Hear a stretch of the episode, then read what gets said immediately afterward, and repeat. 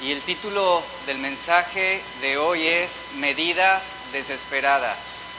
Medidas desesperadas. En la Biblia encontramos el ejemplo de hombres fieles a Dios que no quedaron exentos de las complicaciones y las presiones que los condujeron a tomar medidas desesperadas. Tomemos por ejemplo a Elías y a Job, quienes gozaron de una buena relación con Dios, tras huir de la malvada reina Jezabel por temor a perder la vida, dice la Biblia que Elías se puso a pedirle a Dios que muriera su alma. Él actuó, él suplicó de una manera desesperada, esto en Primera de Reyes 19. El caso de Job, otro hombre de Dios, un varón justo, quien sufrió una serie de tragedias, entre ellas una repugnante enfermedad y el fallecimiento de sus diez hijos y la pérdida de todos sus bienes, a causa de la desesperación, él dijo en Job 7:15, preferiría la muerte en estos momentos. La desesperación es la pérdida de la paciencia o de la tranquilidad de ánimo que es causada generalmente por la consideración de un mal irreparable o por la impotencia de no, no cambiar una situación. Es también una respuesta emocional ante la pérdida de esperanza, por eso se conoce desesperación, es decir, sin esperanza. Y por la desesperación, ¿cuántos aquí han apresurado decisiones? Por la desesperación un futbolista hace el tiro antes de tiempo y pierden un partido. Por la desesperación, un soldado puede disparar su rifle y perder la vida por la desesperación. Lo que hace es que apresuremos nuestras decisiones y que las pongamos fuera del tiempo de Dios. Eso es bien importante que usted lo tome en cuenta durante esta enseñanza por la desesperación, quiero repetirlo, hemos apresurado decisiones que están fuera del tiempo de Dios. Y después pasan los meses y vienen las consecuencias de haber decidido o actuado con desesperación. Y saben, esto traerá consecuencias trágicas. Abraham, quien decidió tomar a su sierva Agar, ante la desesperación. Escuche, la desesperación de que su esposa Sara no quedaba embarazada. Se desesperaron de la promesa que Dios les había dado y prefirieron tomar a la sierva para que Abraham pudiera tener hijos. Jonás, en su desesperación de que Dios perdonara a Nínive, que no quería compartirles el Evangelio, él compró un boleto rumbo a Tarsis. En 2 Corintios capítulo 4, verso 8, Pablo escribió, estamos atribulados en todo, mas no angustiados, en apuros, y dice, mas no qué, desesperados, perseguidos, mas no desamparados, derribados, pero no destruidos. En el momento en que tú caes en desesperación, tú tomas la vía libre para tomar malas decisiones. Y una mala decisión te va a encarrilar a otra mala decisión. Cuando estamos desesperados, estamos vulnerables y abiertos a considerar atajos que nos harán pecar. Por la desesperación muchas personas cayeron en negocios ilícitos, otras terminaron cometiendo robos, otras haciendo injusticias, otras mintieron para salir de una situación de presión, otras por la desesperación de un mal matrimonio buscaron amantes. La desesperación de una manera u otra nos empuja a desobedecer a Dios. La desesperación es uno de los frutos de la impaciencia Y lo que va a producir es ansiedad, estrés, frustración. ¿Y sabe qué es lo peor de todo con respecto a la desesperación? Que va a suplantar la fe. Es decir, va a quitar nuestra confianza en Dios. Y no hay mayor expresión de incredulidad que aquella que estamos mostrando cuando estamos desesperados. Hubo muchas personas que estaban a un paso de obtener la promesa de Dios y por su desesperación, por su impaciencia, terminaron tomando un camino totalmente contrario al de Dios. Un camino que se contraponía a la bendición de Dios. Y hombres que aunque no perdieron la salvación, sí perdieron la bendición. Y eso es lo que está sucediendo con muchos cristianos. No pierdes tu salvación, pero muchos han perdido grandes bendiciones por impacientes y desesperados, por tomar decisiones fuera del tiempo de Dios. Por desesperación el rey Saúl perdió su reinado. Por desesperación Aarón accedió a las peticiones del pueblo y él formó un becerro de oro que lo dispuso para que el pueblo idolatrara. Y en la vida cristiana, la desesperación nos hará sentir sin esperanza y esto nos llevará a dejar de depender de Dios, llevándonos a tratar de resolver una situación, un problema, un conflicto bajo nuestros propios términos, bajo nuestros propios medios.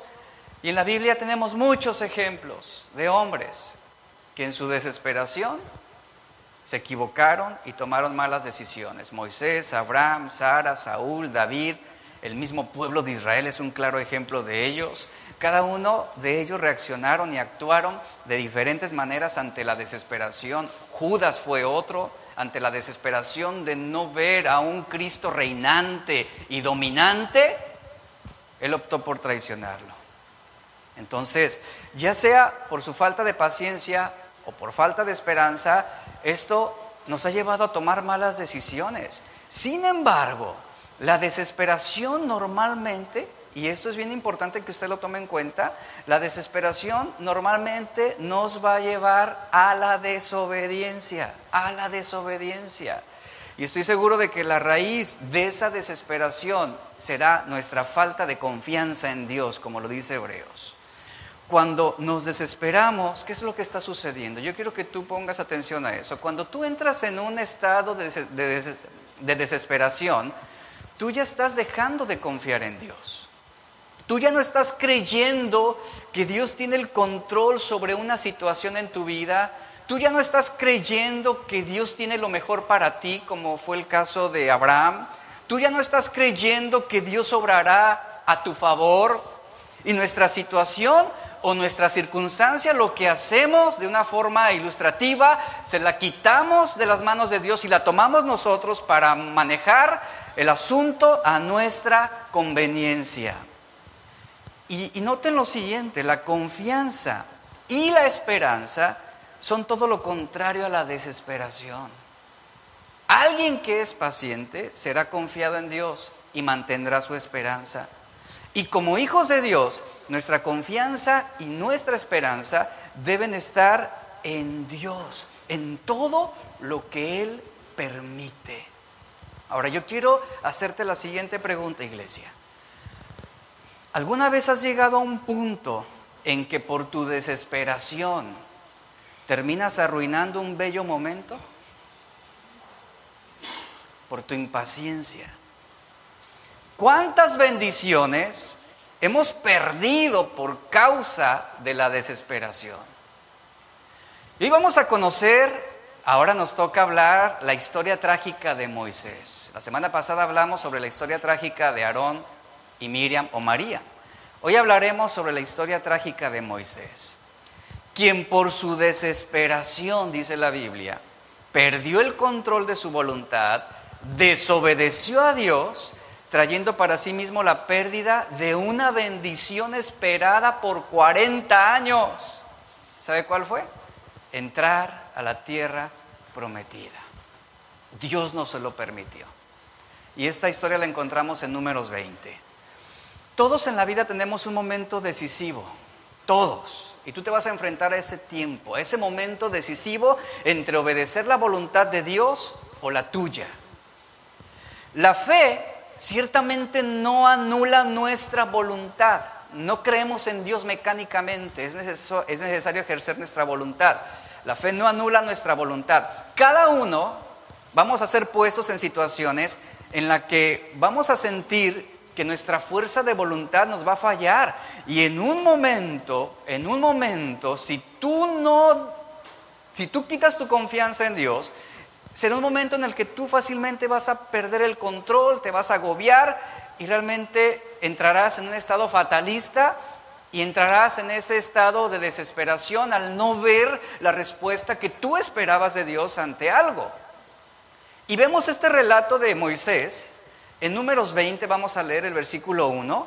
El relato nos habla del lugar, del lugar, escuche, ponga atención ahí, el lugar donde Moisés, por su desesperación, perdió la promesa o perdió la bendición. Dice el versículo 1 de números 20 que llegaron los hijos de Israel, toda la congregación, todo el pueblo, al desierto de Sin en el primer mes y acampó el pueblo en donde? Cades. Tenga presente este lugar, Cades. Allí murió María y allí fue sepultada, dice el verso 1. Cuando el pueblo salió de Egipto, quiero ponerlo en contexto, cuando el pueblo salió de Egipto, dice la Biblia que Moisés estuvo guiando al pueblo de Israel durante cerca de 40 años a través del desierto, enfrentando graves peligros, luchando contra feroces enemigos y soportando una serie de dificultades rumbo a la tierra prometida. La meta era la tierra prometida. El proceso fue difícil, le costó mucho a Moisés sobrellevar estos conflictos.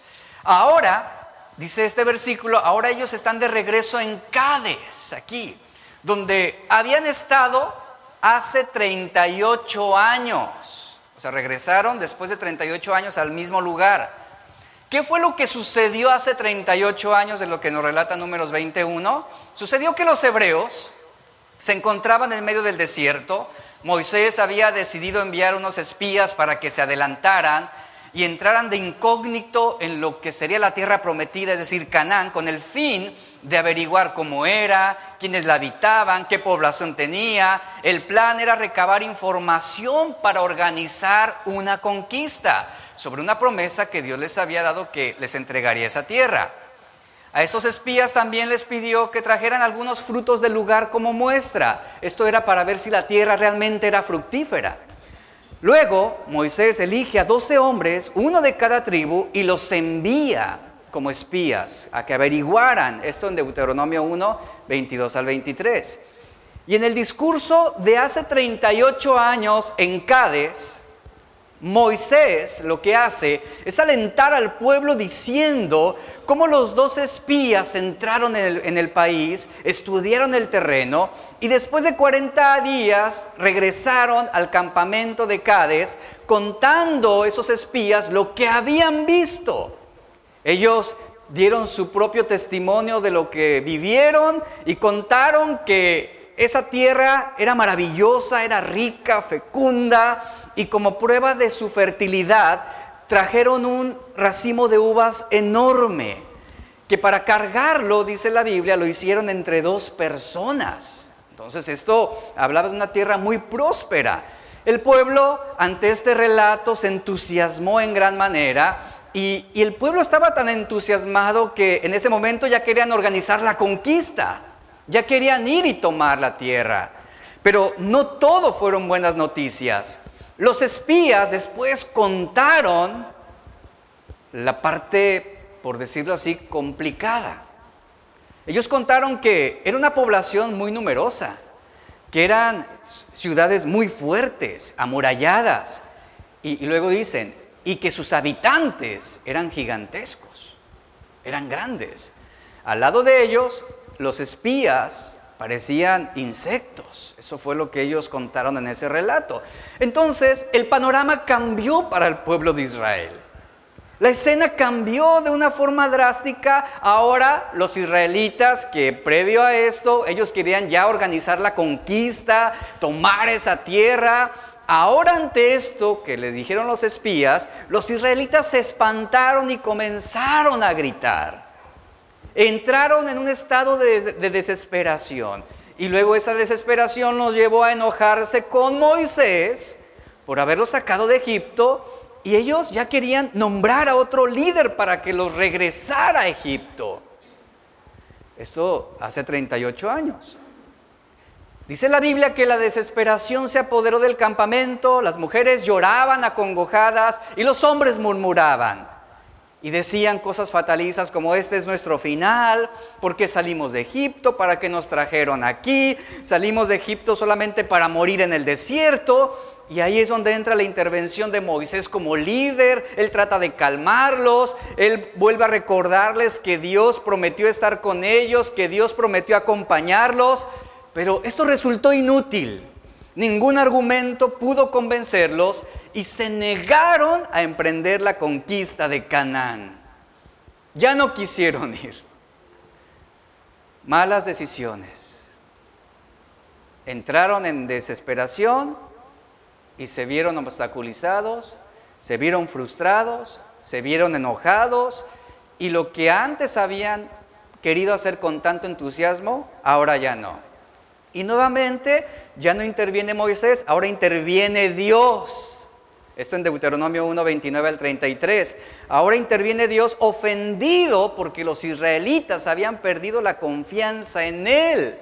Y Dios decide castigarlos de una, de una manera ejemplar diciendo que ninguno de esa generación entraría a ver la tierra prometida. Estamos hablando de hace 38 años, a lo que sucedió aquí. Toda esta primer generación que salió de Egipto murió en el desierto. Por eso en el relato del números 21 nos, nos hace mención de que María, Miriam, la hermana de Moisés, murió y fue sepultada. Esto dando veracidad de esto que se está diciendo aquí. Entonces, antes de llegar a la tierra prometida, pues Dios dijo que solamente sus hijos y sus nietos serían quienes conocerían la tierra prometida, quienes la habitarían. En ese momento sucede algo muy curioso, porque Dios también se enojó con Moisés por causa del pueblo, ponga atención a esto, por causa del pueblo. Y también lo condenó a morir en el desierto desde entonces sin permitirle cumplir el sueño de conocer la tierra prometida. Y este castigo fue, repito, por causa del pueblo. Después de 38 años, cuando llegaron nuevamente a Cades, que es lo que está relatando números 20, ya habían muerto todos los israelitas castigados. O sea, esa primera generación ya había muerto. Y eso quedó marcado por la muerte de Miriam o María y quienes llegaron fueron sus hijos, es decir, una nueva generación de israelitas. Y ahora aquí Moisés suplica a Dios, en Deuteronomio 3:23 también algo, algo interesante ocurre, Moisés suplica a Dios que lo deje entrar a la tierra prometida, pensando que el enojo de Dios se le habría pasado, pero Dios le contestó, previo a lo que relata números 20, Dios le dijo, basta ya Moisés, no me hables más de este asunto. Y dice la Biblia que Moisés no logró convencer a Dios. Esto fue un castigo a Moisés por causa del pueblo. Tenga presente esto, por favor, lo que sucedió hace 38 años. Pasaron los años y los israelitas seguían disfrutando el cuidado de Dios, Dios los seguía alimentando con maná, los guiaba de día con la columna de nube y de noche con la columna de fuego. Dice la escritura que no se gastaba la ropa ni tampoco se les irritaban los pies. Ahora, en esta segunda vez en Cádiz, es decir, después de 38 años, María muere y Cádiz representaba, escuche por favor, un lugar de bendición para Israel. Ese era un lugar de buenas noticias, de promesas, un lugar de esperanza. Y sin embargo, ese fue el lugar donde el pueblo de Israel y Moisés más desesperados terminaron y más se quejaron. Y debido a que Israel contendió con Dios, a las aguas de Cádiz se les llamó las aguas de la rencilla, estos números 20-13 idea que se perpetuó posteriormente y se le dio el lugar de lugar de rencilla, lugar de amargura, es lo que significa. ¿Y cuál fue la condición del pueblo? Leamos números 22. Después de que los hijos de Israel llegaron, toda la congregación, acamparon en Cádiz, muere María, dice la Biblia en el verso 2 que no había agua para la congregación. Presta atención a eso. Es bien importante que usted me siga con, en la pantalla o en su Biblia. Dice, no había agua para la congregación. ¿Y qué hicieron? Inmediatamente, ante un panorama desfavorable, entraron en desesperación, se juntaron contra Moisés y Aarón, y el pueblo se quejó contra Moisés diciendo, ojalá hubiéramos muerto cuando perecieron nuestros hermanos delante de Jehová. Verso 4, ¿por qué hiciste venir la congregación de Jehová a este desierto para que muramos aquí nosotros y nuestras bestias? ¿Y por qué nos has hecho subir de Egipto para traernos a este terrible lugar? No es un lugar de cementera, de higueras, de viñas, ni de granados, ni aún, dicen, de agua para beber. En este pasaje encontramos una queja ante una necesidad real. No había agua. Es decir, se podría justificar de alguna manera esa queja o esa inconformidad. No había agua para suplir sus necesidades. Pero lo interesante aquí es que a pesar de su necesidad y a pesar de que no había agua, el pueblo no se quebrantó que esa hubiera sido la respuesta adecuada, contundente. El pueblo si se hubiera humillado, si hubiera recurrido a Dios, te necesitamos, hubiera sido un panorama totalmente diferente. No hay agua y el pueblo no se quebranta. Es decir, las cosas me están saliendo mal porque tengo que rendirle cuentas a Dios. Me está yendo mal porque tengo que agradecerle a Dios. Esa es la respuesta que el pueblo dio. No se quebrantó, sino que mostró una respuesta hostil, llena de incredulidad. Aquí sobresale una mala actitud. Y una mala actitud, una mala actitud va siempre acompañada de ingratitud. Cuando tú encuentres una mala actitud, también encontrarás una falta de fe. Y la desesperación te va a llevar a una condición en la que te vas a sentir abrumado y en la que tú vas a justificar el quejarte, el murmurar, el traicionar, el robar. Los tiempos difíciles te pueden facilitar la toma de decisiones o de medidas desesperadas. Cuando las cosas no van bien, es cuando más podemos desesperarnos y, y tomar decisiones que van a traer malas consecuencias.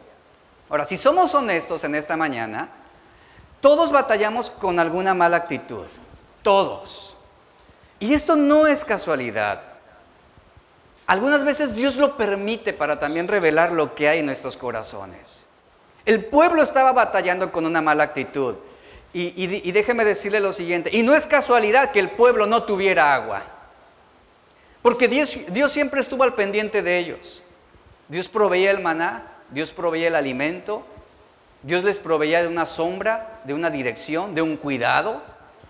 Y aquí resulta que no hay agua. No es casualidad que el pueblo no tuviera agua. Ahora, esta situación fue una situación que Dios permitió para poner al pueblo, para poner al pueblo en un punto de desesperación, para ver cómo ellos respondían, cómo reaccionaban.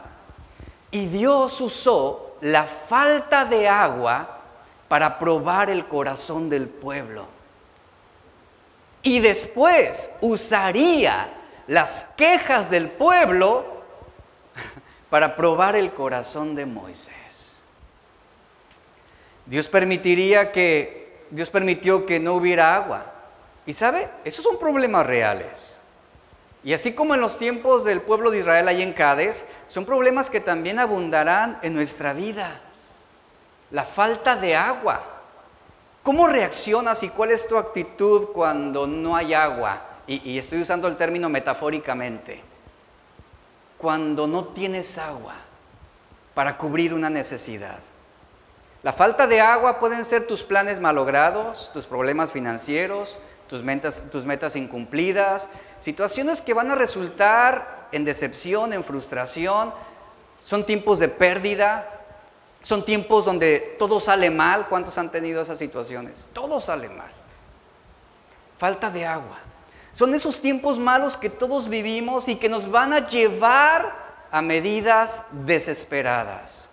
Un refrigerador que deja de funcionar, una infracción de tránsito por estacionarte en un lugar indebido, un daño en el motor de tu vehículo, una enfermedad que requiere un largo tratamiento médico. Son días en que uno son días en que uno recibe como un combo de males y malas noticias, ¿no? Viene todo incluido, haz de cuenta, todo incluido. Son esos días en que ya no sabes cuánto más podrás seguir soportando y la desesperación llevó al pueblo a poner su desconfianza en o a causa de la falta de agua. Quitaron su confianza en Dios, quien tenía el poder para suplir todas sus necesidades. Mire, Ahora, ahora sí quiero compartirle una experiencia que tuvimos hace aproximadamente un, un, mes. Yo lo había contado esto únicamente con servidores, no lo había hecho aquí en la iglesia, pero hoy se lo voy a compartir. Justamente en el tiempo que iniciamos historias trágicas, haga de cuenta que, que Dios dijo, ah, sí, ¿quieres hablar de historias trágicas? Pues ahí te tengo un combo para ti y tu familia. Sucede que en ese tiempo tuvimos falta de agua en nuestra casa, lo que nunca, de verdad, lo que nunca no teníamos agua. Tuvimos que estar acarreando agua en baldes para cubrir, eh, lavar trastes para los baños. Eh, después de esperar un buen tiempo, pues resulta que lo que nos podía ayudar era una bomba presurizadora para que el agua llegara a los tinacos porque había muy baja presión por parte del bendito Seapar, que, que así fue un decreto presidencial. Y ahí sucedió que tuvimos que hacer una inversión por esa bomba presurizadora, algo que no se tenía contemplado en nuestra economía. A los días, la batería de mi camioneta, ¡pum!, se averió, pero ni avisó, o sea, ni siquiera me pidió permiso. Así, así, de un día para otro se averió. Al, a los días, al día siguiente voy, resulta que la batería ya estaba inservible y ahí va otro gasto que no estaba contemplado en nuestra economía. Y, no son 500 pesos, usted sabe. Después de la batería dijimos, bueno, ya, ya estamos bien. Al día siguiente de lo de la batería, nuestra camioneta dejó de dar aire frío, o sea, no, no, no había aire acondicionado. Pues por algún motivo se le fugó el gas. ¿Cómo? No sabemos. Hay que ir con el técnico a que le pongan gas. Y usted sabe lo que es esto. Otro gasto más. Le estoy hablando, esto sucedió en 10 días. Y después de esto, a los tres días de lo del aire acondicionado de la camioneta, se nos daña el refrigerador, un daño en el compresor. Créame que en ese momento yo ya estaba con la queja aquí en la punta de la lengua. Decía, ah, ¿cuánto más, Señor? ¿Cuánto más? ¿Cuánto más? Y bueno, se reparó el refrigerador, otro gasto que no se tenía contemplado dije, bueno, ya triunfé, Señor. ya pasé. A los días hacen un cargo a mi tarjeta de crédito no reconocido. Es decir, que yo no acepté por cerca de 6.800 pesos. Hago mi reporte, el banco, y me dice el banco, no procede. no, no es posible. Y, y yo claramente tenía presente historias trágicas. Señor, ¿qué, quieres enseñarme?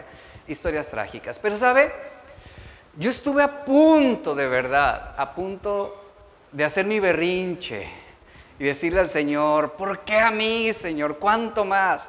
Pero me callé la boca. Y yo entendí que esto era también parte de un trato de Dios con nuestra vida, con nuestra familia, un trato que traería bendición y que Dios estaba probando nuestros corazones. Y y no entré en esa desesperación porque si yo hubiera entrado en ese punto de ansiedad, yo hubiera tomado medidas desesperadas y me hubiera quejado y me hubiera amargado contra Dios y, me hubiera visto con el derecho, escuche, con el derecho de reclamar a Dios. Pero ¿sabe? No lo hicimos, al contrario aprendimos a ser agradecidos en esa situación y a humillarnos delante de Dios, sabiendo que de esto Dios traerá una buena enseñanza. Y efectivamente, así sucedió, fue toda una bendición. En el momento, en el presente, uno no ve el beneficio de Dios, pero pasan los días, pasan las semanas y uno comprende por qué era necesario pasar por todo esto. Y le puedo decir que hemos sido muy bendecidos, porque hubo una actitud y una respuesta correcta en los tiempos en que no había agua Aquí vemos que el pueblo de Israel no respondió de esa manera. Y Pablo, Pablo nos dice, hermanos míos, tengan por sumo gozo cuando se encuentren en diversas pruebas. Vamos a transliterarlo al contexto del pueblo de Israel.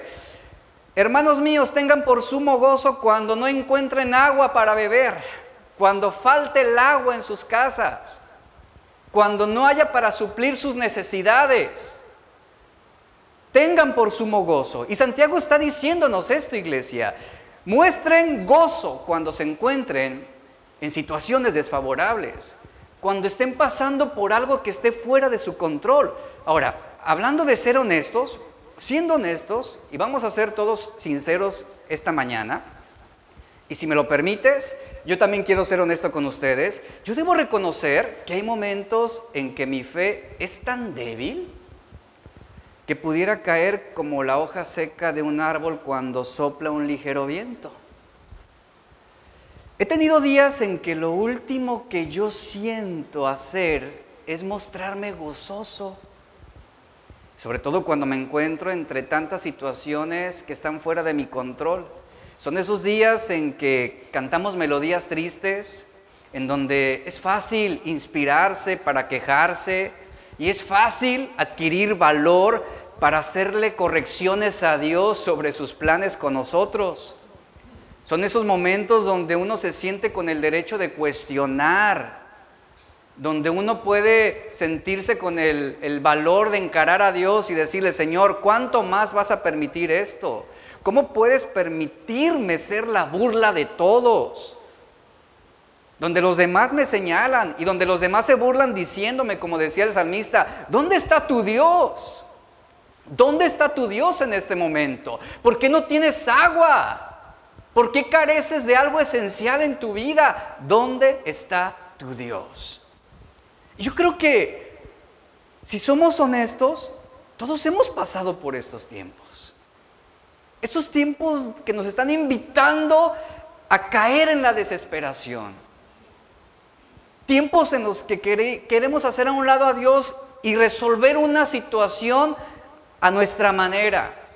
Y cuando interpretamos nuestros problemas de una manera incorrecta, vamos a dejar de confiar en Dios.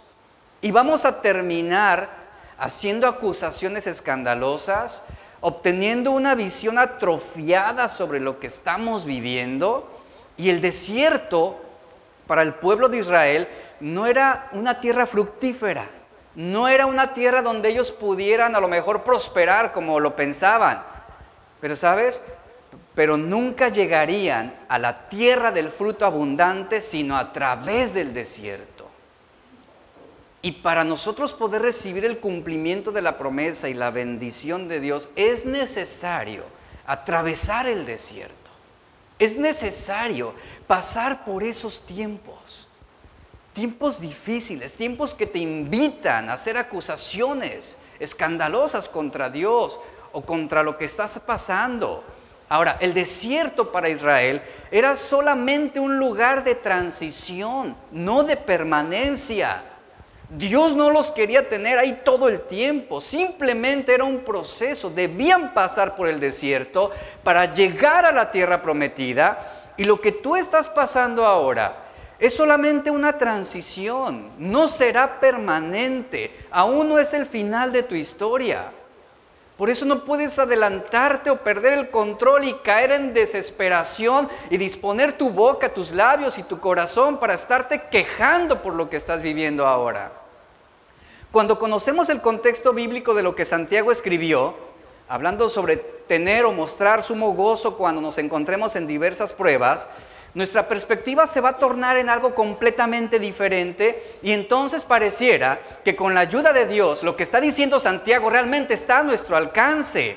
Santiago escribió estas palabras durante un tiempo cuando los cristianos habían permitido que sus frustraciones, sus malestares, sus disgustos de la vida les quitaran el optimismo y el gozo. Pero en su defensa, estos cristianos tenían muchas razones serias y justificadas para llevar a cabo esas malas actitudes. Ellos las, justificaban por lo que estaban viviendo. Eran cristianos que en aquel tiempo estaban enfrentando gran persecución, pruebas, sufrimientos implacables, desde asesinatos hasta encarcelamientos a manos de Saulo de Tarso, quien, quien posteriormente fue el apóstol Pablo quien en ese tiempo era un ferviente perseguidor de la iglesia, todos sus recursos, esfuerzos, los destinó para destruir a la iglesia y a todo lo relacionado con Jesús. Como resultado, esos cristianos estaban lidiando con una serie de emociones como el temor, el duelo, la confusión, la soledad, el abandono y hasta la desesperación. Algunos huyeron de sus hogares por temor de perder la vida, algunos tuvieron que vivir en pobreza siendo hombres ricos, forzados a, buscar comida para sobrevivir, algunos padecieron de enfermedades y otros estaban cansados, agotados. Tenían todo el derecho, podríamos decirlo en términos naturales, de quejarse o de ser negativos y pesimistas por lo que estaban viviendo. Ahora, realmente esto era algo difícil para ellos, porque fueron puestos bajo el peso de problemas y temores aparentemente insuperables. Y no solamente se estaban hundiendo ellos, sino que también su fe se estaba hundiendo junto con ellos. Y Santiago reconoce, él reconoce y les dice, su tiempo de sufrimiento los puede llevar a tomar medidas desesperadas, de las cuales terminarán arrepintiéndose en algún momento. Por eso Él les da esperanza, Él les brinda aliento y Él les dice que aún a pesar de lo que estaban viviendo, estaba a su alcance el gozo de Dios. Estaba a su alcance la omnipotencia de Dios que obraría todas las cosas para bien de ellos.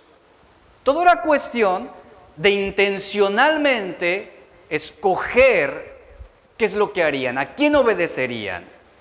Escoger si tomar la situación por sus propias manos o confiar en Dios.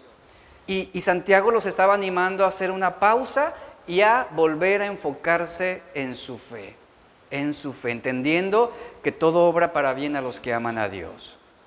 Y ese es el punto, cuando la vida se pone difícil, cuesta mucho evitar que una mala actitud tome control de nuestros pensamientos, que gobierne nuestra vida. Tal vez en este momento no estamos experimentando una persecución religiosa como los primeros creyentes en los tiempos de Santiago, pero tengamos en cuenta lo siguiente, la gente nos va a herir y va a seguir haciéndolo. La gente nos va a seguir traicionando. Habrá quienes nos van a odiar. El pasado nos va a seguir persiguiendo. Porque hasta el día de hoy seguimos hablando del adúltero David del homicida David. Es el pasado que nos marca.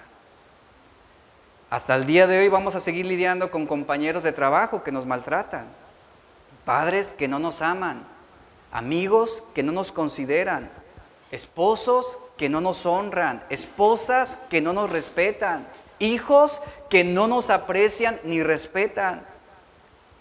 Vamos a seguir lidiando con finanzas que no mejoran y con una salud que lejos de mejorar, cada día se va debilitando. Todos estos males que sobrevienen a nuestra vida nos pueden llevar a un punto de desesperación en que sea fácil y justificable abandonar la fe y dar lugar a la incredulidad. En este momento piensa en una situación negativa en tu vida que está causando una mala actitud en ti. Piensa en un problema o en una circunstancia en tu vida que te está empujando a la desesperación. La manera de superar la desesperación es concentrándonos en las cosas buenas que recibimos de Dios. Usted me puede preguntar, ¿cómo superaste esa racha de combo de males? Precisamente hice esto. Yo me concentré en las cosas buenas que he recibido de Dios. Me concentré en las bendiciones de Dios. Me concentré en su misericordia, en su perdón, en su provisión. Me concentré en confiar en que Él no me abandonaría y que todo esto obraría con un propósito para bien de mi vida y de mi familia. Y así fue, iglesia. Así fue. Y hemos sido más bendecidos de lo que esperábamos. Y así ha sido y así será. Bien lo dice Filipenses 4:8. Pablo dice, concéntrense, ahí está el versículo en la pantalla. Concéntrense en qué? En lo que es verdadero. Eso es lo que debió hacer el pueblo de Israel ante la falta de agua. Pero ellos no se concentraron en lo bueno, se concentraron en lo malo y dieron lugar a las quejas, a la murmuración, a la desesperación. Pablo nos dice, concéntrense en todo lo que es bueno, es la versión traducción viviente. Concéntrense en todo lo honorable, en todo lo justo, todo lo puro, todo lo bello, todo lo admirable. No permitas que un problema o que una situación difícil te haga perder la belleza de una flor o de un jardín o de un, o de un ave, que son las maravillas de Dios. No permitas que lo bello se torne como tedioso. Y Pablo está diciendo, concéntrense en todo lo admirable y dice, piensen en cosas excelentes y dignas de alabanza. Dignas de alabanza. Y cuando estás pasando por una situación de economía difícil, ¿en qué piensas? En la provisión de Dios. ¿Te das cuenta cómo lo contrarrestas? Yo tengo un Dios y confío en un Dios que va a proveerme que va a suplir mis necesidades. Porque la Biblia dice que Él no va a dejar desamparado a ningún justo. ¿Te das cuenta cómo contrarrestamos esto? Sembrando y llenando nuestra mente de pensamientos correctos, verdaderos sobre quién es Dios y sobre lo que Dios hace. Después leemos en números 26, dice la Biblia, continuando con este relato, que Moisés y Aarón, ante la queja del pueblo, ¿qué hicieron? Apartándose de la congregación, fueron a la puerta del tabernáculo de reunión. ¿Y cuál fue la respuesta de ellos ahí? Se postraron sobre sus rostros. ¿Y qué sucedió? Hubo humillación. Entonces la gloria de Jehová se les apareció. Dice el verso 7, y Jehová dijo a Moisés, toma la vara y reúne a la congregación tú con tu hermano Aarón. ¿Y qué indicación les da? Y hablen a la peña, a la roca, a la vista de todos, es decir, de una manera pública. Ella dará su agua, así sacarás para ellos aguas de la peña y darás de beber a la congregación y a sus bestias. Es bien importante lo que está ocurriendo aquí en esta parte de este pasaje, porque Moisés y Aarón, ¿qué hicieron? Respondieron correctamente aquí. Se apartaron para recibir una solución de Dios. Es decir, se mostraron dóciles para resolver los problemas a la manera de Dios. Y es que es como debemos enfrentar la vida, así es como debemos enfrentar los tiempos malos. Hay momentos en que no serás capaz de enfrentar un gran problema. ¿Qué tienes que hacer? Apartarte e ir delante de Dios. Ir delante de Dios. Habrá momentos en que no sabrás cómo encontrar una solución adecuada a una mala situación. Pero ¿qué hicieron Moisés y Aarón? Ellos decidieron apartarse del pueblo. ¿Por qué se apartaron del pueblo? Porque era necesario dejar de escuchar tanta queja. Era necesario dejar de escuchar las voces del pueblo que solamente estaban disponiéndose para quejarse. Ellos deciden apartarse del pueblo porque ellos necesitaban dejar de escuchar esas voces de queja y murmuración. Era importante escuchar a Dios a solas y Él siempre tiene soluciones previstas. Y puede, y Dios en esas soluciones previstas, Él puede obrar a través de una vara para abrir el mar rojo, Él puede obrar a través de una onda y cinco piedras para vencer a un gigante como Goliat. Él puede obrar a través de los gritos para derribar los muros de Jericó sin utilizar una sola arma. Él puede usar lodo para sanar a un ciego. Esas son las soluciones previstas de Dios. Y ante cada dificultad de nuestra vida, Dios tiene soluciones previstas ya. ¿Sabías eso? Moisés y Aarón, Aarón hicieron una cita con Dios y fueron recibidos. Dios se les reveló y les brindó cuál era el plan a seguir para dar una solución al problema. ¿Qué sucede aquí? Realmente, como cristianos tenemos un Dios, eh, debemos entender que tenemos un Dios que está a nuestro alcance en todas las cosas. Él es omnipresente. Él es un Dios personal. Y Él, ante lo que tú estés pasando en este momento, Él te brinda un plan a seguir para dar una solución. La pregunta es, ¿realmente somos tan dóciles y tomamos a Dios en cuenta como para humillarnos ante Él, dedicarle ese tiempo en oración, en clamor, en ayuno y decir, Señor, revélate a mí en este momento. Revélate a mí y bríndame el plan que debo seguir para la solución de este problema. Le aseguro que pocas veces lo tomamos en cuenta para esto. Lo hacemos a nuestra manera. Tomamos medidas desesperadas. Sin embargo, aquí vemos cómo Moisés y Aarón respondieron bien en este punto, se humillaron, Dios les brindó el plan, hasta aquí todo iba bien. Sin embargo, el, verso 9, aquí nos muestra cómo Moisés tomó medidas desesperadas. ¿Qué sucedió aquí? Apresuró decisiones contrarias a la voluntad de Dios. Vea lo que sucede, verso 9. Entonces Moisés tomó la vara delante de Jehová. Y vea lo que afirma el verso. Como Dios lo mandó. ¿Dios le mandó así? Sí, Dios le dijo, toma la vara. Hasta ahí va bien. Reunieron Moisés y Aarón a la congregación delante de la peña. Eso también Dios se lo dijo. Ahí estaba obedeciendo Moisés a Dios. Pero ¿qué sucedió después de esto, iglesia? Aquí hay algo que Dios no le dijo que hiciera. Dice, y él les dijo, ¿a quién se dirigió Moisés? Al pueblo. Él no habló a la roca, él habló al pueblo. Eso no se lo dijo Dios que él lo hiciera. Ahí está una medida desesperada. Arremetió contra el pueblo y ¿qué les dijo? Oíd ahora, rebeldes. Y vea lo que dice Moisés. ¿Haremos salir agua de esta peña para vosotros? Mire, ponga atención a esto. Todo iba bien, todo iba bien,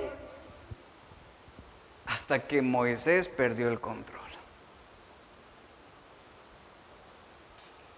Tomó la vara, reunieron al pueblo, se pusieron delante de la roca. Pero en vez de hablar a la roca como Dios le había dicho, Él le habló al pueblo para reprenderlos. Esto no era parte del plan. Esta ocasión Dios no le dio un mensaje al pueblo. Moisés habló por su propia cuenta. Quiso hacer las cosas a su manera. Ahí está su, medida desesperada. Su pasión se desbordó con reproche. Es como Moisés es como si Moisés les estuviera diciendo, traduciendo esto, escuchen bien, ingratos. Todos ustedes son unos sinvergüenzas, son unos malagradecidos, son unos rebeldes. Ya me colmaron la paciencia. Eso es un ejemplo de cómo Moisés, lo que significa esto. Oíd ahora rebeldes. Él les estaba reprochando. ¿Por qué les estaba reprochando? El Salmo 106.33 nos da una vista de lo que sucedió en el corazón de Moisés en ese momento. Nos dice que su espíritu fue provocado. Y como dice este Salmo 106.33, debido al malestar, porque nos habla de que Moisés estaba enojado, Debido al malestar que Moisés sentía por ellos, dice este versículo que Moisés actuó irritado. Y esa irritación lo hizo revelarse en su corazón. Pongan atención. Lo hizo revelarse en su corazón. Por eso fue que habló precipitadamente con sus labios. Su desesperación lo hizo perder el control hablando arrebatadamente, sin consideración ni prudencia. El hombre más manso llegó a su límite. Bien nos dice Pablo en 1 Corintios 10:2, el que piensa que está firme, que tenga cuidado de no caer, que tenga cuidado de no caer. Entonces, Moisés en el verso, al final del verso 10, él, desafía al pueblo y les dice, nosotros haremos salir aguas de esta peña. ¿Qué sucedió aquí? Esto que Moisés está haciendo aquí es una acción presuntuosa. Como Moisés queriendo demostrar quién tenía el control. Como Moisés queriendo ante el pueblo demostrar que él era quien sacaría agua de la roca. Y esa idea resultó para él una recompensa gratificante en su mente, en sus emociones, porque él no estaba pensando en la necesidad del pueblo, sino debido a su irritación, debido a su irritación, él se ocupó en lo que él, en lo que él podía hacer, en lo que él podía ofrecerles. En el mundo hay grandes filántropos y gente generosa que apoyan, que dan, que ayudan, que se sienten orgullosos de lo que hacen por otros sin tener en cuenta la verdadera necesidad de las personas.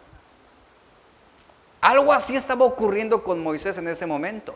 Y para Moisés, teniendo un espíritu provocado, él, buscó la experiencia de la satisfacción y el placer para sí mismo, porque Moisés sintió cierto placer con la idea de sacar agua de la roca. Él ya lo había hecho anteriormente. Y el placer era para sí mismo en, este, en esta escena.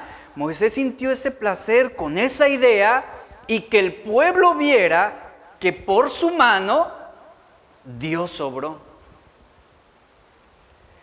Esa idea de por mí, que se usa entre muchos cristianos, o sea, esa idea de por mí es que Dios bendice, por mí es que Dios habla, por mí es que tú serás sanado, por mí es que recibirás el don de Dios. Esa idea del por mí es la obtención del placer en ser magnificados, en ser reconocidos, de modo que Moisés estaba poniéndose por encima de Dios, él estaba haciendo menos a Dios para elevarse a sí mismo, y en muchos casos, ¿saben? Esto es practicado actualmente entre muchos cristianos.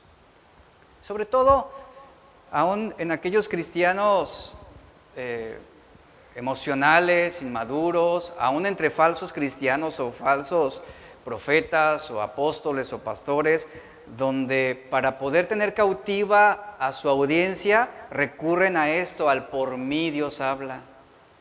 Si ustedes salen de esta congregación, hay casos así, maldicen a los feligreses que salen de su cobertura. Ahí está la misma idea. Y esto es bien practicado en muchas iglesias. Solo Dios habla a través de mí, te van a decir.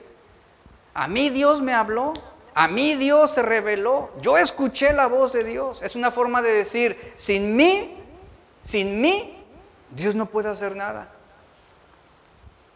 Y esto era lo que ocurría en esa escena. Y Moisés estaba insinuando, sin mí, Dios no puede sacar agua de la roca el hombre más manso de la tierra, hablando de esa forma. ¿Por qué? A causa de su espíritu herido. Esto fue a causa de su irritación. Esto fue a causa de que el pueblo generó en él ya un punto de ebullición, ya era mucho, que llegó al colmo, por decirlo de esta forma, y explotó, perdió el control, cayó en desesperación. ¿Y qué tomó? Medidas desesperadas. Sin mí, Dios no puede sacar agua de la roca y se los voy a demostrar. ¿Y qué hizo? Dos veces golpea la piedra. Esto demostró incredulidad de parte de Moisés. Sin embargo, su fracaso de incredulidad no anuló la fidelidad de Dios. ¿Por qué? Porque el agua salió de la roca. Ahí vemos una muestra de la misericordia de Dios. Dice la Biblia en el verso 11 y verso 12, continuando con el relato, y alzando su mano, aquí está la medida desesperada, la segunda medida desesperada en esta escena. La primera fue que él habló al pueblo y le reprochó. Y la segunda medida desesperada fue que él, ¿qué hizo? Golpeó la peña, la piedra con su vara dos veces, dos veces. Y brotó agua en abundancia. Y bebió la congregación y sus bestias, pero inmediatamente en el verso 12 Dios interviene y dice, Jehová dijo a Moisés y Aarón, ¿qué les, ¿qué les reclama el Señor? Por cuanto no creyeron en mí. No confiaron en mí. Para santificarme delante de los hijos de Israel. Por tanto, y ahí está la reafirmación de lo que Dios ya le había dicho a Moisés anteriormente. No entrarán con esta congregación en la tierra que les he dado. Ahí está la historia trágica de Moisés. En ese momento, movido por la intensidad de la desesperación, del enojo, la frustración, Moisés dio un paso en falso, actuó por su propia iniciativa, sin contemplar a Dios. En lugar de solamente hablar a la peña, la golpea dos veces.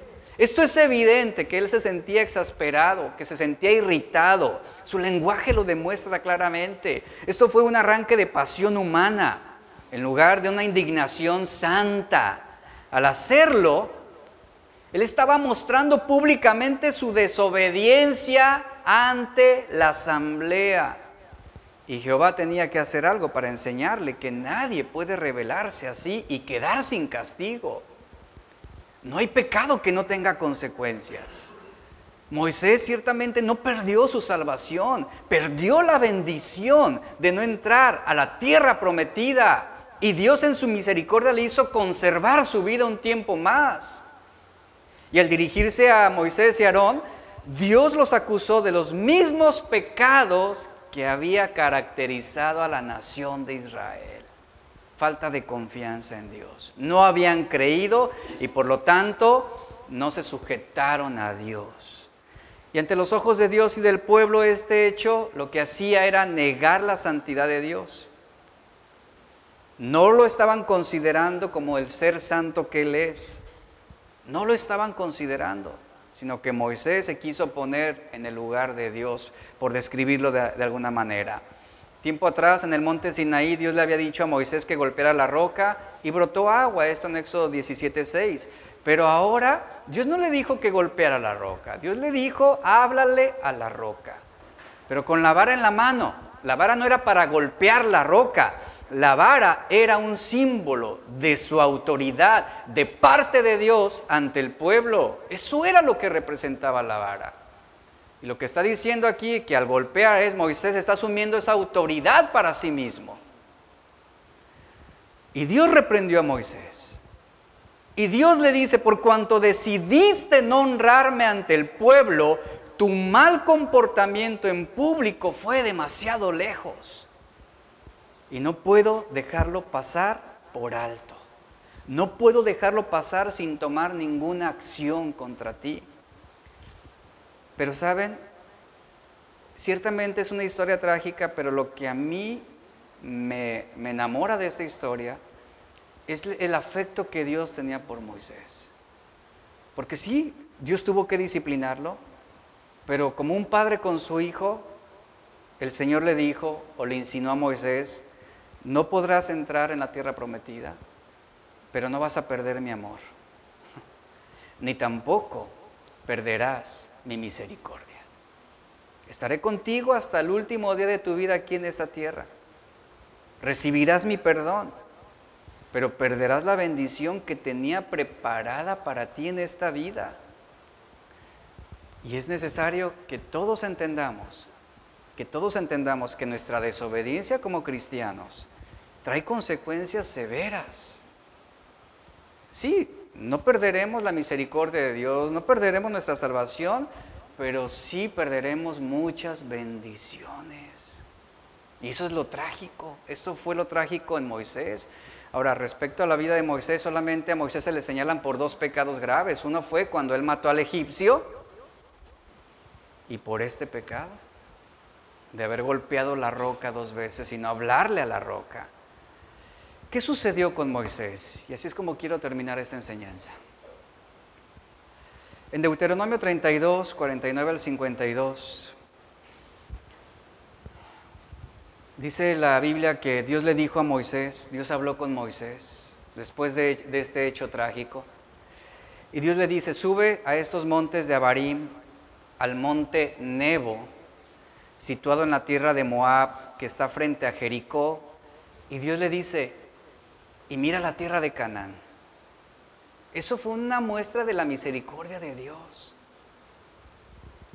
Dios le dijo, por tu pecado tú no podrás entrar pero en mi misericordia te voy a otorgar algo que tú no mereces, que puedas observar antes de que mueras la tierra por la que tú tanto trabajaste.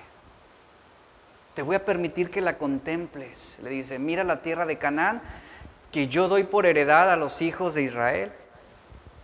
Y vea la indicación que el Señor le dice, muere allí. ¿Cómo le dice Dios? Muere allí en el monte al cual subirás. Allí vas a morir. Y te vas a reunir a tu pueblo, así como murió Aarón, tu hermano, en el monte Or, y se reunió a su pueblo. Por cuanto pecaste contra mí en medio de los hijos de Israel, en las aguas de Meribá, en Cades, en el desierto de Sin, porque no me santificaste en medio de los hijos de Israel. Verás por tanto delante de ti la tierra, pero no entrarás en ella, en la tierra que doy a tus hijos a los hijos de Israel. Mire, la montaña de Nebo, a la cual Dios le dijo, sube a esa montaña y muere allí. Esa montaña representa la puerta a la vida eterna para Moisés.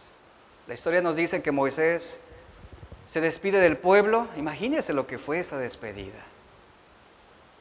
Se despide del pueblo, presenta a Josué como el nuevo líder para dirigir a Israel hacia la tierra prometida. Y él emprende su camino solo, solo, sin nadie más, sin su Caleb, sin su Josué al lado de él. Él emprende ese camino hacia la montaña de Nebo. La hora de la muerte ha llegado para Moisés.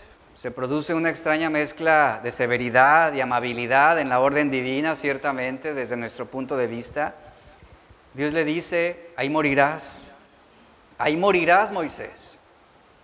Pero no cerrarás tus ojos en esta vida hasta que no te hayas deleitado con la vista de los valles y las montañas que Israel va a poseer.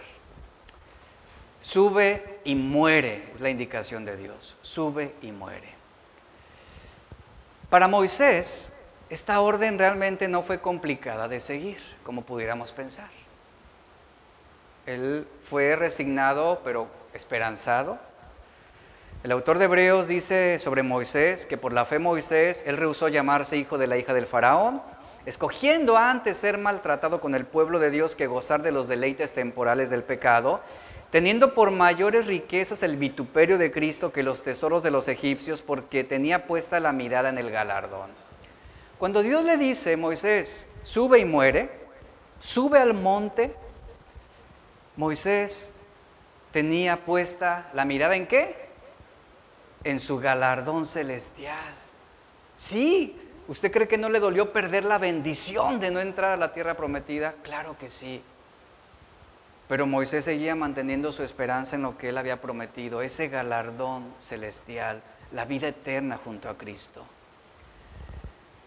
La habitación en la que un buen hombre fallece Normalmente se ve ocupada por parientes afectuosos que rodean la cama para acompañarlo hasta su último suspiro. Esa habitación se convierte en un lugar de despedida, en un lugar donde uno pide perdón, donde uno dice cosas que a lo mejor antes nunca se atrevió a decir, uno se reconcilia, uno ama, uno perdona y uno muestra su afecto hacia esa persona que está a punto de fallecer diciéndole, lo mucho que marcó sus vidas. Uno comienza a ver las cosas buenas de las personas ahí. Y sobre lo que hablamos, quedarnos con ese último buen momento. En este caso, Moisés entraría solo a una habitación a morir. Eliminemos a todos los parientes, eliminemos a todos los amigos de la habitación del enfermo Moisés. Y nos queda una escena desoladora, una escena ante la ante el cual cada uno de nosotros retrocederíamos. Porque nadie quiere o quisiera morir abandonado. Nadie quisiera morir estando a solas. Y Moisés, Dios, Dios estableció que Moisés moriría solo. Solo. Ningún amigo le acompañaría al monte Nebo. Ningún pariente estaría cerca de él para tomarle la mano cuando su alma expirara. Dios le dijo, Moisés, sube a esa montaña y muera allí. Una muerte extraña. En un lecho hacia el que se le está ordenando a este patriarca ascender sin nadie más. Bien, Moisés pudo haber pensado, Señor, aún puedo vivir más años, mis ojos aún no se han oscurecido, aún no me falta el vigor, mi fuerza no se ha quebrantado, pero él no cuestionó absolutamente nada. Ahí está este hombre solitario rumbo a ese monte. A lo mejor sus pensamientos se, vieron envueltos en una sola idea. ¿Qué enfermedad repentina podrá Dios enviarme a mí para morir en ese monte? ¿O de qué manera va a expiar mi alma? ¿Permaneceré allí? ¿Sentiré dolor? ¿Me sentiré aliviado? ¿Me sentiré consolado, confortado? Pudieron haber sido esa clase de pensamientos que entraron en él, pero lo que tengo claro es que Moisés, aún en su soledad hacia ese monte y para morir, él tenía puesta su mirada en ese galardón. ¿Qué sucederá? Póngase en el lugar de Moisés, cuando mi alma tras un largo esfuerzo se libere. ¿Qué sucederá? Pudo haber pensado Moisés. ¿Será mi cuerpo abandonado como el resto de los infieles? Deshonrado ahí, abandonado en el desierto, en el monte, siendo la presa de las bestias del campo, de las aves del aire. ¿Qué va a ser de mi cuerpo? Seguramente fueron cosas que pasaron por la mente de Moisés. Separarse del pueblo separarse del pueblo al que él se sentía tiernamente vinculado y subir sin un solo compañero a la montaña de la que nunca más regresaría, era algo seguramente humanamente era difícil pensarlo o imaginarlo. Él iba a ascender a la elevada cumbre para cumplir el propósito expreso de rendirse ante la muerte sin embargo, iglesia, ese era el lugar donde el gran patriarca Moisés marcharía con determinación para encontrarse a solas con su Creador. Ahí está Moisés, determinado hacia un viaje sin boleto de regreso. Un viaje donde él toma su camino hacia la vida eterna hacia un lugar donde ya no habrá más lágrimas, ya no habrá más llanto, ya no habrá más sufrimiento, un lugar donde Él será eternamente consolado y al lado del Padre Celestial. Moisés, Dios no eligió que Moisés muriera como un mártir, Dios eligió que Moisés ascendiera a esa montaña con el propósito de renunciar a su alma en las manos de su Hacedor. Esto es un cierre magistral, donde demuestra que su fe fue tan profundamente fiel y entregada tan elegantemente y triunfante hasta el último día. Judas 1.9 relata algo interesante sobre esta escena. Y él relata que cuando Moisés muere en ese monte, su cuerpo quedó ahí y que hubo una disputa por su cuerpo entre el arcángel Miguel y Satanás. Algunos comentaristas argumentan que esa lucha por el cuerpo de Moisés se debió a que Satanás se sentía con el derecho de tomar y deshonrar el cuerpo de Moisés a causa de su pecado, pero que Dios no se lo permitió, porque él había sido perdonado. Qué maravillosa historia. Y ese fue el motivo, dicen algunos comentaristas, de esa disputa por el cuerpo de este patriarca. No podemos acompañar a Moisés en este misterioso viaje hacia la montaña de Nebo. No conocemos los pormenores de lo que ocurrió en la cima de la montaña, ni cómo se desvaneció Moisés. Ahora sí que es una revelación que para nosotros va a permanecer silenciosa.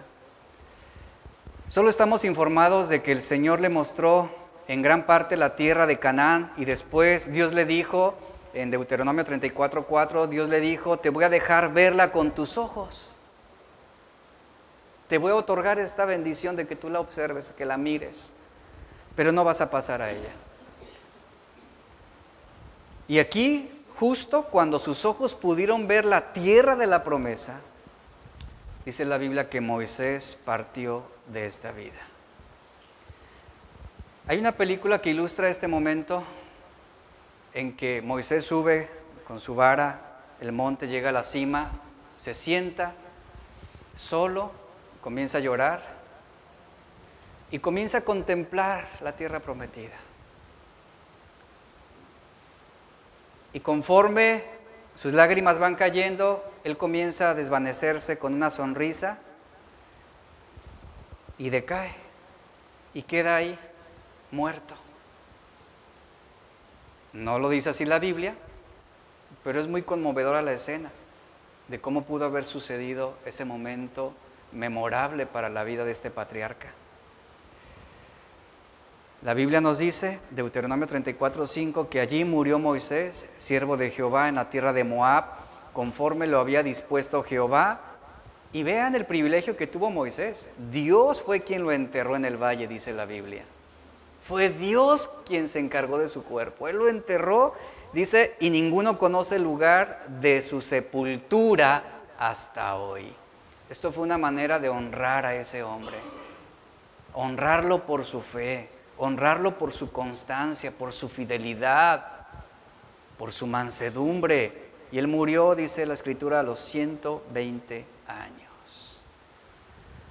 Ciertamente una historia que por la desesperación terminó de forma trágica, pero también vemos un final de esperanza, donde Dios honró a este patriarca y lo perdonó y, y le dio la vida eterna. Qué maravillosa historia. Póngase de pie.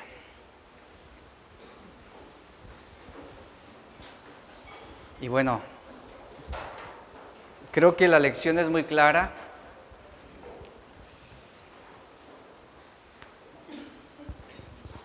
Las medidas desesperadas nos van a llevar a una tragedia. Cuando nosotros entramos en ese estado de desesperación, dejamos de confiar en Dios. Dejamos de confiar en Dios. Y, creo que hoy es un buen momento también para, si tú has mostrado incredulidad, si tú has tenido dudas, si tú has llegado a un punto de disponer tus labios y tu corazón para quejarte contra Dios, es tiempo de cambiar nuestro camino. Es tiempo de que cuando somos, de si estamos siendo provocados a desesperarnos, es el momento de que nos arrodillemos ante Dios y le digamos, Señor, confío en ti. Yo te ruego que me ayudes. Te ruego que me des la sabiduría y que me brindes esa revelación y ese plan previsto por ti para yo encontrar soluciones. Por la desesperación, Señor, hemos caído en tantos pecados. Por la desesperación hemos tomado tantas malas decisiones que han traído sus consecuencias, ciertamente, y que nos han dolido y que hasta el día de hoy muchos, muchos estamos sufriendo las consecuencias de malas decisiones en el.